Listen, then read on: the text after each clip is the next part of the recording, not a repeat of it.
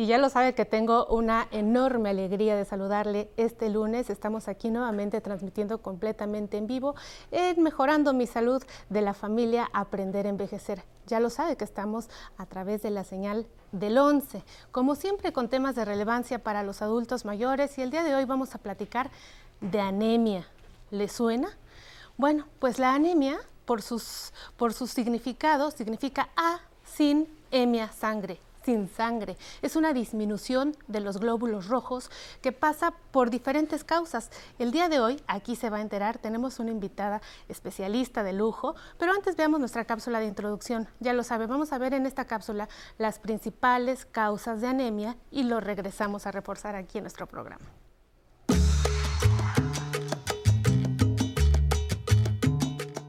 La anemia no debe ser vista como algo natural del proceso de envejecimiento. La anemia es una afección que puede generar complicaciones mayores.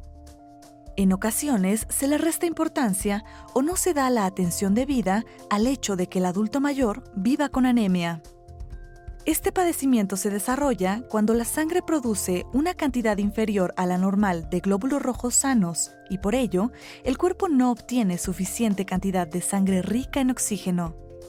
Este día, en Aprender a Envejecer, explicaremos qué es la anemia y qué repercusiones tiene en la salud de las personas adultas mayores.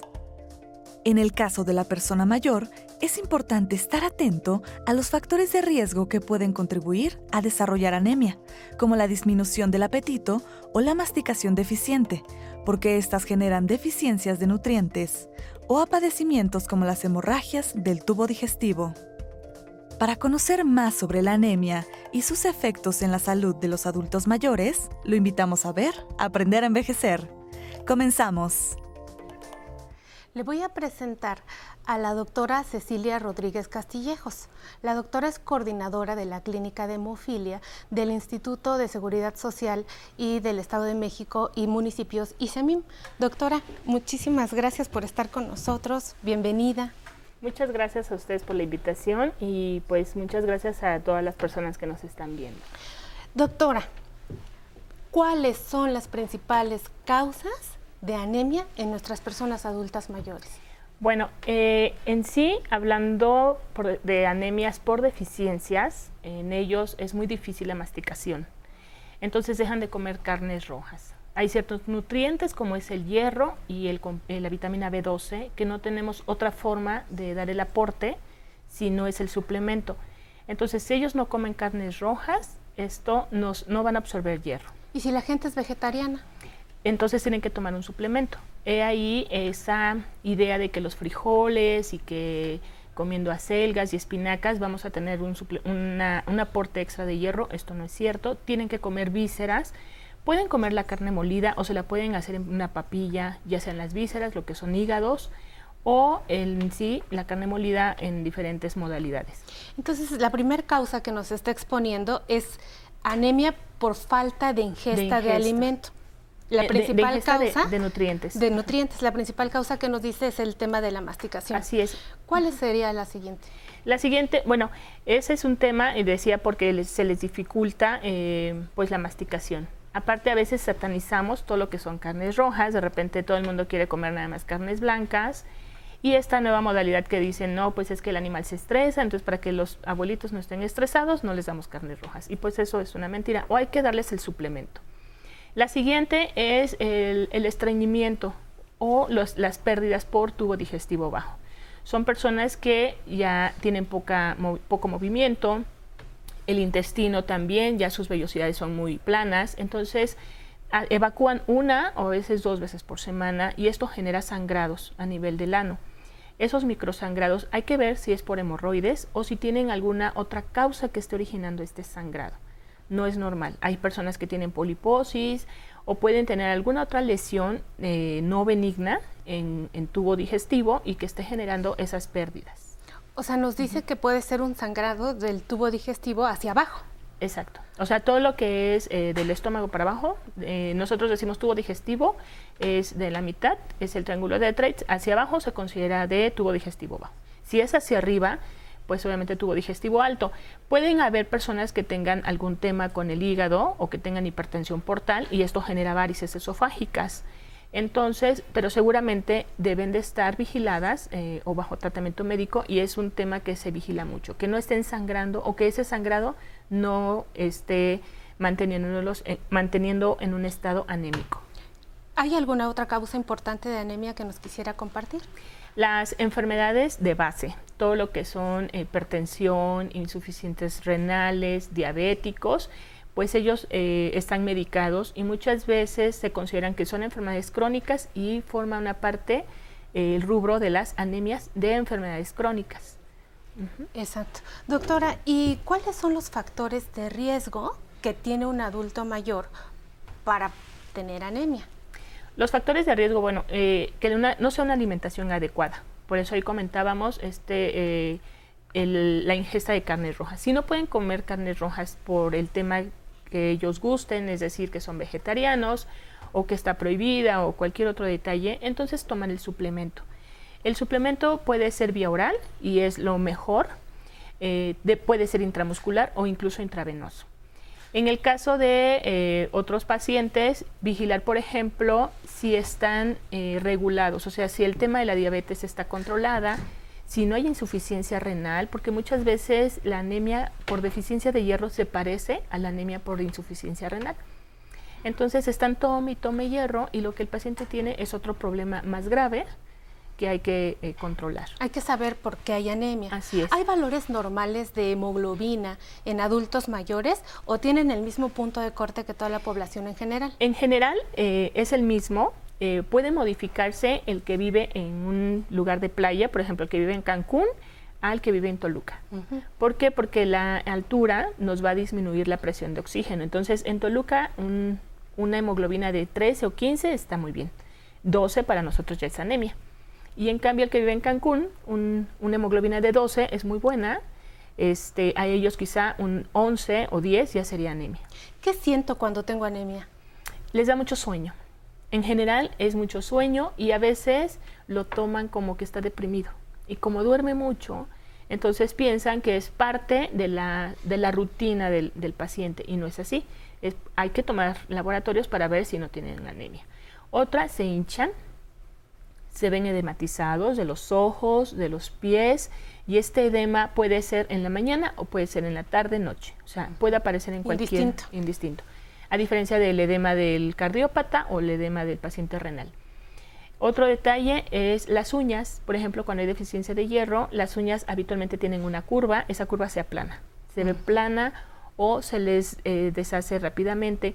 Y siempre culpamos a la edad, ¿no? Ah, porque como ya está viejito, pues por eso. Ya, es normal, es un cambio normal. Es un cambio normal. Y hay que, hay que tomar en cuenta que hay personas que son de tez más blanca que otras otros tienen como un tinte amarillo, pero las mucosas nunca mienten. Si yo veo una lengua blanquecina, si veo una, cavidad oral pálida, si veo las palmas de las manos pálidas, hay que eh, tomar laboratorios porque seguramente tienen un grado de anemia.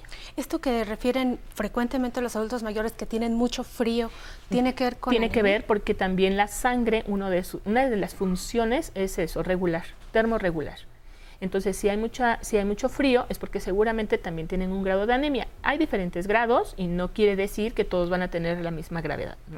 Siempre hay que estar pendiente justo de todos estos los detalles. Eh, factores que pueden favorecer. Y, y, sobre todo, por ejemplo, si ellos son estreñidos, hay que preguntar constantemente si manchan el papel.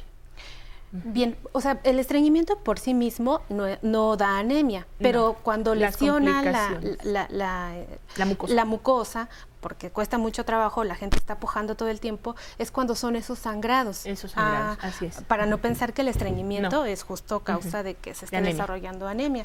Pues doctora, es muy interesante, a mí me gustaría saber qué hacer eh, con respecto a cuando uno ya tiene el diagnóstico de anemia y qué pronóstico tiene una persona, en cuánto tiempo mejora este nivel de hemoglobina que es ideal y adecuado para nuestras personas adultas mayores, pero platíquemelo después de este corte. Vamos y regresamos.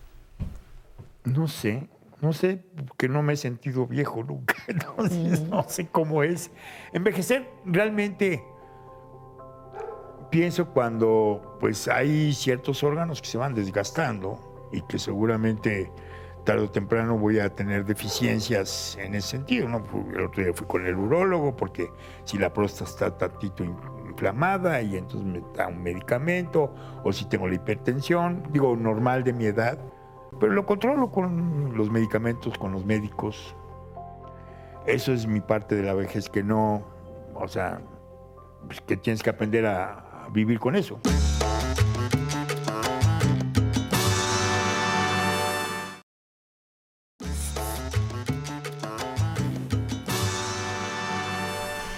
Nos visita esta mañana desde el ICEMIM la doctora Cecilia Rodríguez Castillejos y el día de hoy pues estamos platicando de anemia, por si usted está sintonizándonos apenas. Y doctora, pues siempre tenemos a nuestro público, así que ellos tienen las siguientes preguntas.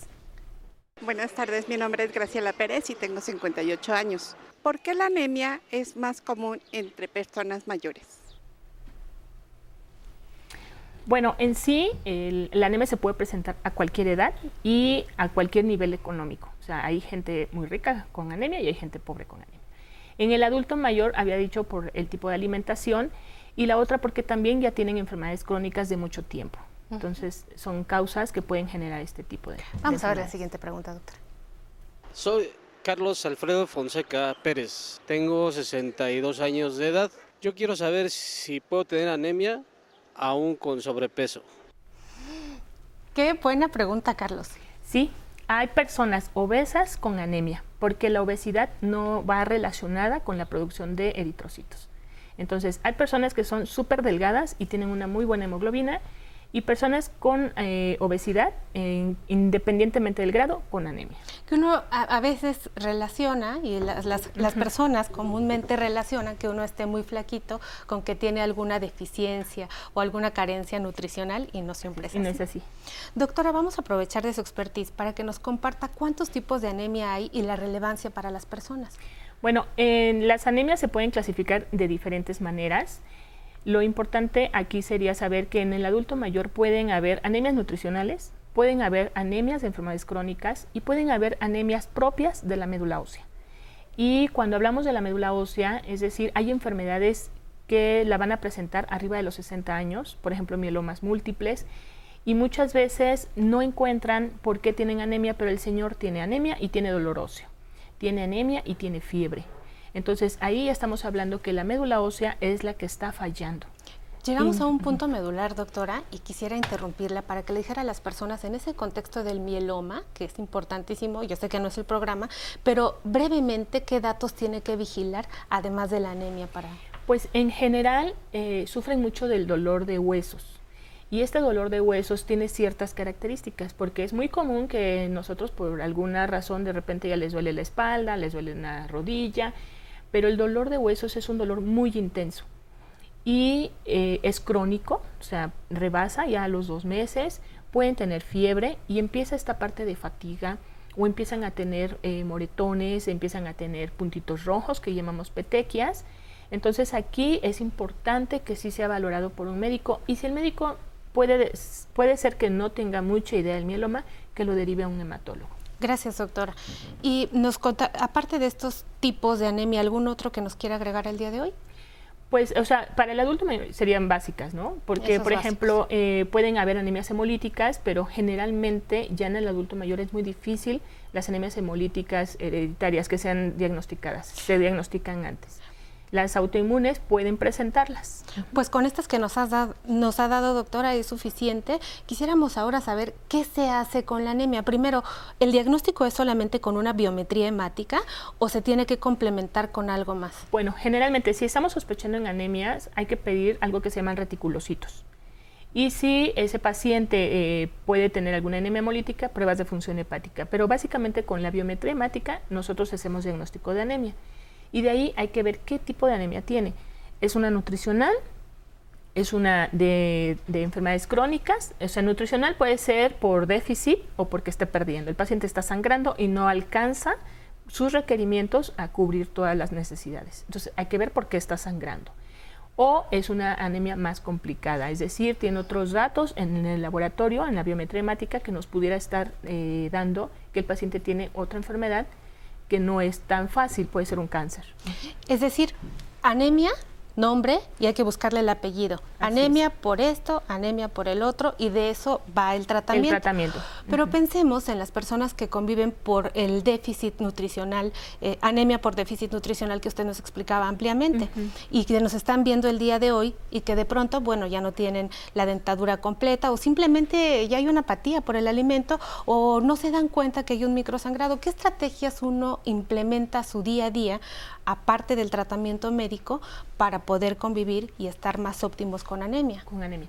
Bueno, en este caso eh, se recomienda el hierro. El hierro que tiene que tomarse en ayuno. Algunos ya no toleran porque les hace mucho daño. Exacto. Entonces aquí podría ser intramuscular. Pero si este paciente está con hierro intramuscular y no está recuperando, hay que buscar si está perdiendo sangre eh, por tubo digestivo o en algún otro lado y no están no se están dando cuenta. Que dicho sea de paso, aquí no se vayan a aplicar ustedes hierro en casa porque digan, ah, ya lo vimos aquí en Mejorando mi Salud, vamos a casa y que me lo pongan porque es muy riesgoso aplicar el hierro. puede dar alergias o pueden presentar... Eh, incluso un choque anafiláctico por la aplicación Tiene que ser en un espacio médico. Y tiene que ser indicado. Y, e indicado. ¿Y qué como? ¿Y qué como? Pues, por ejemplo, les decía, eh, pueden comer vísceras y dicen, no, no las quiero, no quiero masticar. Yo no quiero las pueden moler. Si no, entonces tendrá que ser forzosamente el suplemento. En el caso del folato, sí pueden ser hojas verdes, o sea, pueden tomar una, sopa de verduras o una sopa de acelgas y espinacas. Con eso este, tenemos suficiente ácido fólico. En acelgas, en espinacas. ¿Es verdad que los frijoles tienen mucho hierro? Tienen hierro, pero es un hierro vegetal. porque a mi mamá me decía siempre, tienes que comer frijoles y el betabel no tiene nada de hierro. Y el betabel no, tiene, nada de hierro. Ahí está todas las personas que están diciendo, cómete el betabel. El betabel no es cierto. El betabel sirve para tener un color muy bonito si vamos a la playa o para hacer muy bien de la popó porque tiene mucha fibra. Pero fuera de eso, no tiene nada de hierro, más que ese color bellísimo, pero no es, no es cierto que tomas betabel porque es la, roja, la sangre es roja y te toca. No.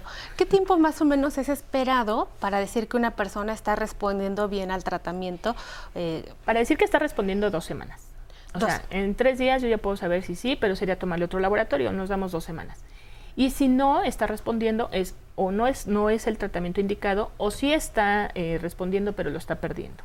Y el tratamiento no debe de ser de por vida. Hay muchas personas que están tomando hierro que les dan en su botecito por meses y meses y meses y meses. No, máximo, o sea, generalmente nosotros recuperamos un nivel de hemoglobina y si lo recuperamos en un mes, en tres meses más ya están llenos sus reservas y es suficiente. Doctora, pues es muy interesante el tema y sobre todo la forma en la que nos los explica porque se nos hace muy fácil de entender. Muchísimas gracias, por haber estado con nosotros aquí gracias. resolviendo este tema tan importante, pero más gracias a usted que hace posible que este espacio exista. Ojalá que haya aprendido y haya identificado pues qué es lo mejor para su salud, porque de eso se trata este espacio. Bueno, pues recuerde que tenemos una cita aquí nuestro próximo lunes para seguir mejorando nuestra salud y tenemos nuestra, nuestras redes sociales. El día de hoy nos vamos a ir con una cápsula de cocina saludable para preparar unos tacos de lechuga con carne. Si no sabe qué va a cocinar hoy, vea nuestra cápsula y a lo mejor se le antoja. Hasta la próxima. Hola, ¿qué tal amigos? Nuevamente una sección más de Cocina Saludable aquí para nuestro programa Aprender a Envejecer. Hoy estoy muy contenta del platillo que vamos a preparar con nuestra chef Tony Rico, que son tacos de lechuga. ¿Se le antojan? ¿Creen que puede ser llenativo? Bueno, Tony, ¿qué nos dices? ¿Cómo estás? ¿Qué tal, Cifrani? Fíjate que, bueno, ya ves que en la cocina mexicana usamos mucho la lechuga, ya sea en ensaladas o como guarnición de nuestros tacos, quesadillas y demás. Pero en esta ocasión elegí esto para usar la lechuga como protagonista. La lechuga es muy saludable, tú eso lo sabes. Pero justo te voy a alegar eso de que no llena, Tony. Bueno, pero combinado con una proteína como esta carne de res o carne de pollo o cualquier tipo de proteína animal, la hace mucho más sustanciosa. Veo que también tienes hongos. Así es, nuestro relleno además lleva hongos y lleva carne, lleva otras cosas que te van a gustar. O sea, sí, como siempre, nos estás cuidando las proteínas. Así es. Ay, pues qué rico, Tony. Pues vamos a preparar, a ver cómo te queda todo claro esto. Que sí.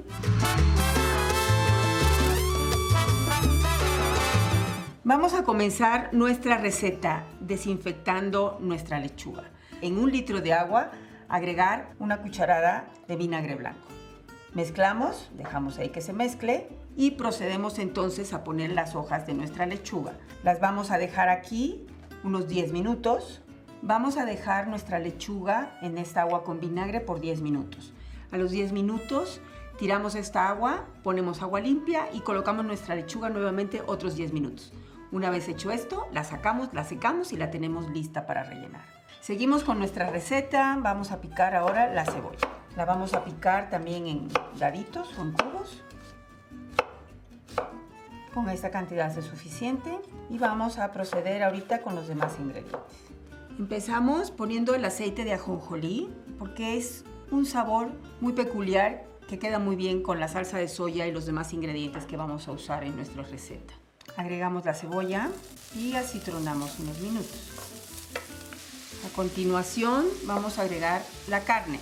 En este caso estamos usando carne molida de res, pero si quiere usar carne molida de cerdo no hay ningún problema y también si quiere usar carne molida de pollo puede usarse. Nuestra carne ya ha cambiado ligeramente de color, vamos a proceder a agregar los demás ingredientes. A continuación vamos a agregar la salsa inglesa. Esta salsa fue un hallazgo casual hace muchos años en Inglaterra y se usa mucho para sazonar carnes. Dejamos que se impregne un poquito. Continuamos con la salsa de soya. Y esta salsa se obtiene de la fermentación del frijol de soya con sal. Debido al contenido de sal de la soya y además de la salsa inglesa, pues este, este platillo ya no necesita que le pongamos ningún otro condimento. Dejamos que nuestra carne se cocine, fuego bajo, para que no se seque. Y por último vamos a agregar arándanos, en este caso, pero si tiene en su casa pasitas, uva pasa se puede usar también. El, el, chiste aquí es el contraste, ¿no? Que estamos dando del sabor salado de la soya y la salsa inglesa, la carne en sí, y ese, le vamos a dar ese toque de dulzor. Ya está prácticamente listo que vamos a apagar nuestro fuego, dejamos que se enfríe ligeramente y procedemos a hacer nuestros tacos. Ya tenemos todos nuestros ingredientes para preparar nuestros tacos. Tomamos nuestras hojas de lechuga, tenemos aquí previamente lavadas y desinfectadas y rellenamos con nuestra carne. La ventaja de este platillo es que podemos comernos más de un taquito sin ningún remordimiento. Y como siempre, para darle color a nuestro plato, pues en este caso elegí un poquito de zanahoria rallada. Es un toque nada más para darle el color. Podemos también ponerle un poquito de cebollín picado, que tiene un color verde divino, pero además le da también sabor. Y por último, si queremos, y tenemos en casa, pues un poquito de ajonjolí. Y podemos ya acompañar finalmente nuestro plato, por si alguien gusta de más, un poquito de salsa de soya para agregarle a nuestro taco. Y aquí tenemos nuestro taco de carne listo para disfrutar.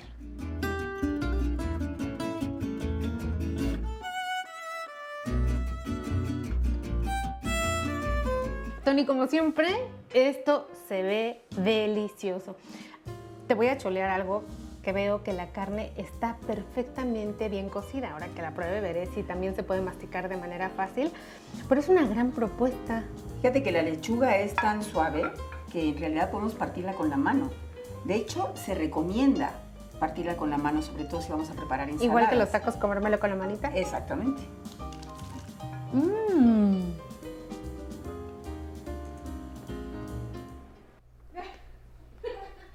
Comenzamos una semana más en Aprender a Envejecer.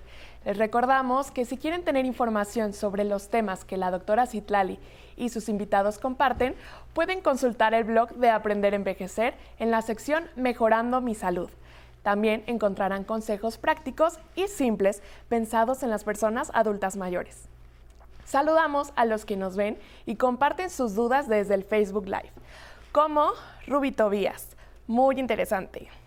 Cristi Hernández, buenos días, feliz inicio de semana a todos los integrantes del programa Aprender a Envejecer. Saludos desde Iztapalapa. Tenemos a Guillermo Barretero, excelente información, gracias. Gaby Blanco dice, información para tomar en cuenta. Saludos desde Zapopan, Jalisco. Tenemos a Javier Mandujano desde California que nos manda saludos a todo el equipo. Viviana López, gracias a la doctora Citlali. Araceli Verona Piña, doctora Citlali, hola, gracias por el tema, es muy interesante. También nos comparte Leticia Palafox Contreras, Angélica Frank y, Paco Herrera un par de dudas que le pasaremos a la doctora Citlali. Y pues gracias a todos por seguir la transmisión del 11. No se pierde el programa de mañana con la abogada Nancy Rivero, que hablará sobre el respeto a la voluntad del adulto mayor. Que tenga una excelente semana. Los dejamos con Habana Son Cuba, me voy pa' Morón. Hasta mañana.